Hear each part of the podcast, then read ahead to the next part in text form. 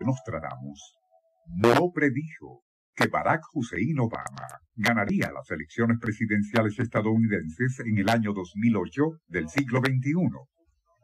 Tampoco se refirió el vidente francés a la actual debacle económica que afecta a Estados Unidos y el mundo, o al ataque terrorista contra las torres del comercio en Nueva York, y mucho menos el asesinato de John Fitzgerald Kennedy en el siglo XX. En ninguna de sus centurias anticipó el auge y caída de Napoleón o de Adolfo Hitler, y tampoco del Imperio Soviético. Y esas referencias a la palabra Hister en algunos de sus escritos de ninguna forma se referían al apellido del dictador nazi, sino al nombre que se daba al río Danubio en la antigüedad. Todo lo anterior lo sabe cualquier estudioso serio de esas centurias de Nostradamus.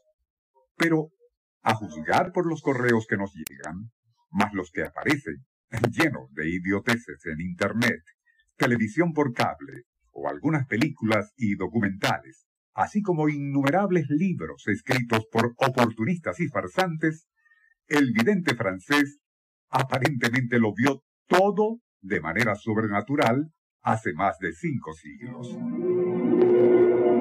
El Circuito Éxitos presenta Nuestro insólito universo. Cinco minutos recorriendo nuestro mundo sorprendente. Una producción nacional independiente de Rafael Silva. Certificado número 3664. Acerca de las vapuleadas, como tergiversadas profecías de Nostradamus, se habló por primera vez en este programa a mediados de marzo de 1970.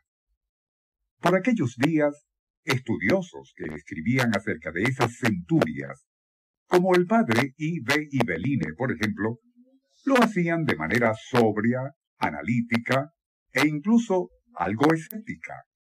A ninguno de aquellos expertos les dio por especular acerca del significado de pronunciamientos como este del vidente francés.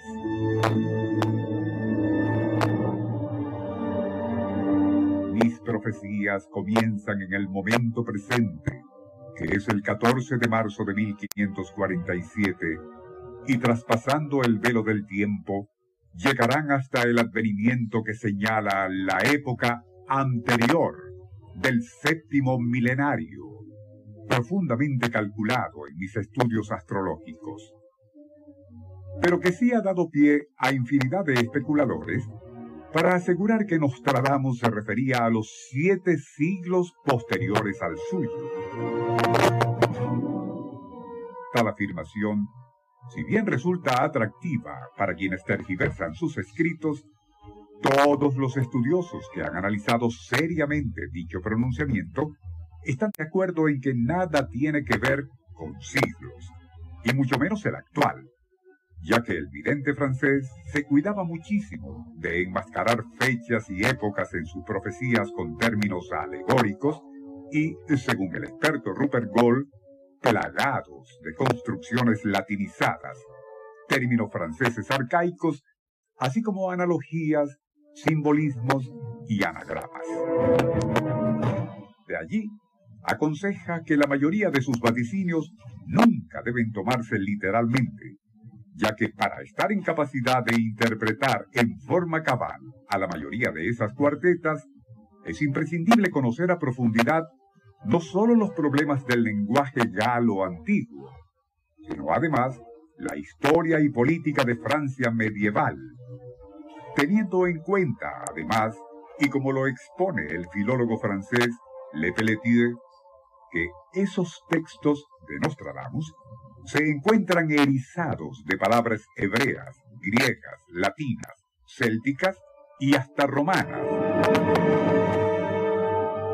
Son como un fuego de artificio perpetuo contra un cielo encapotado. Luz y sombra se suceden y entrechocan, siempre llenas de trampas filológicas para el lector incauto. Conociendo todo lo anterior, Hoy más que nunca adquieren suma importancia estas palabras del vidente que aparecen en el prefacio de su libro de profecías y en las cuales advierte aquellos que lean estos versos, que los sopesen con madura reflexión, que el vulgar, el ignorante y el profano se aparten, que todos los astrólogos, los imbéciles y los bárbaros se alejen. Maldito sea, de acuerdo con el rito, aquel que actúe de otra manera.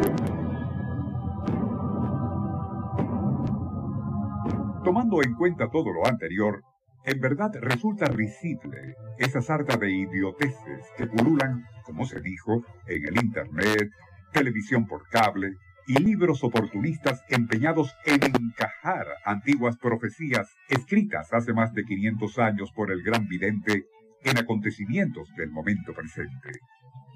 Debemos enfatizar que las profecías escritas por Nostradamus eran para su época, o quizás para uno que otro siglo inmediatamente posterior al suyo. Y nada más.